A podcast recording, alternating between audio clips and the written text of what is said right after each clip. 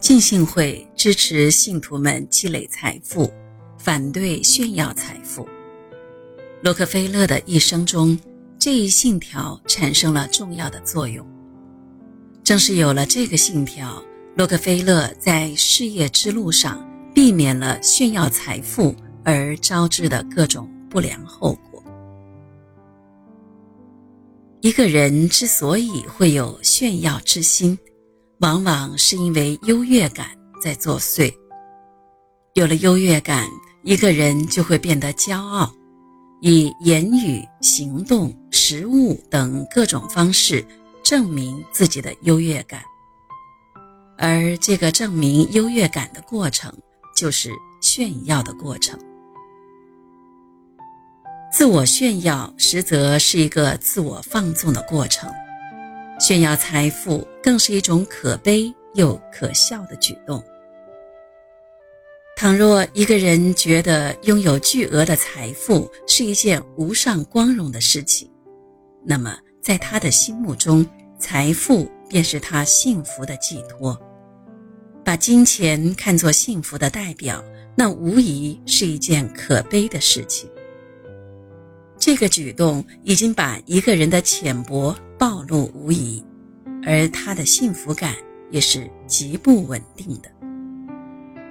财富得失无常，他把财富与幸福紧紧绑定在一起。一旦财富丧失，他的快乐便荡然无存。洛克菲勒深知这个道理，他明确表示：为了挣钱而活的人是极其可怜、可悲的人。他不会因金钱而迷失自我，变得找不到幸福的方向，更不会采取炫耀财富的可笑行为，降低自己的身份，因而为自己避免了不必要的麻烦。在洛克菲勒的眼中，财富代表着实力，也是经济社会的关注焦点。这种优越感是自然而来的，你获得财富的能力具有了，别人自然会对你刮目相看，不需要多此一举自我炫耀。洛克菲勒显然对其有清楚的认识，他无心与人比较，杜绝炫耀财富，只是在按照自己的目标前进。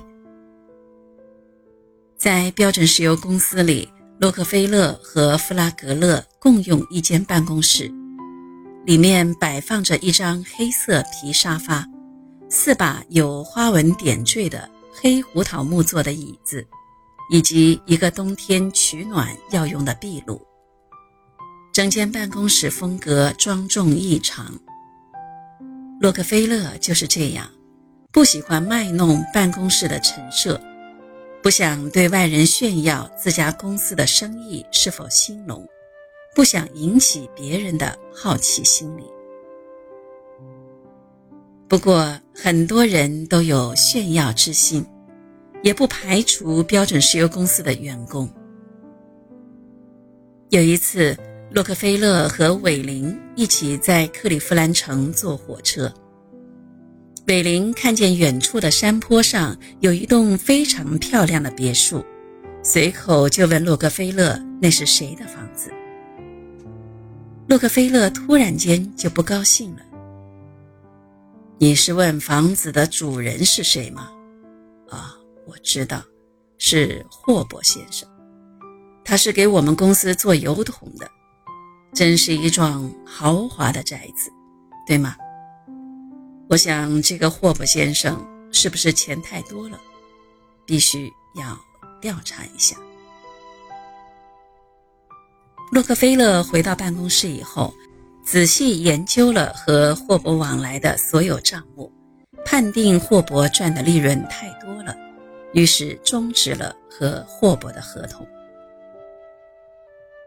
在人际交往中，每个人的工作能力不同。积累财富的能力也有所不同。如果在不如自己的人面前炫耀财富，无异于侮辱对方的无能，招致对方的敌意。即使对方嘴里不说，心里也会憋着一肚子火，从而会主动的疏远我们，或是性情急躁者说出一些出人意料的讽刺话，让我们下不了台。如果对方的妻子或丈夫在场，难免会在事后引发家庭矛盾，说出。你看人家多有钱，看看你多没出息，都是人，差别咋这么大呢？等等抱怨或指责。此时炫耀财富的行为，难免会被人认为是故意挑衅，招致怨恨。在工作中炫耀财富同样不可取，毕竟工作往往需要分工合作。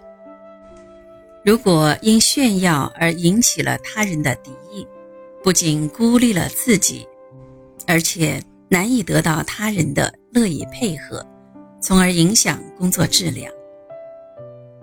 如果身为管理者，则还会影响到团队的建设。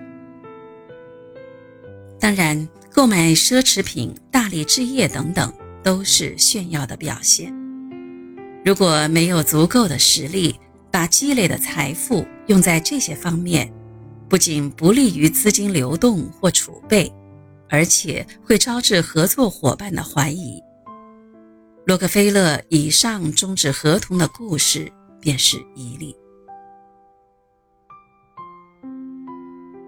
常怀炫耀之心，只会造成他人内心的不平衡，并不能给对方带来任何精神。或物质上的好处，因此只会引起不满，遭致明枪暗箭的攻击，对社会交往、自身事业的发展等各个方面都有害无益。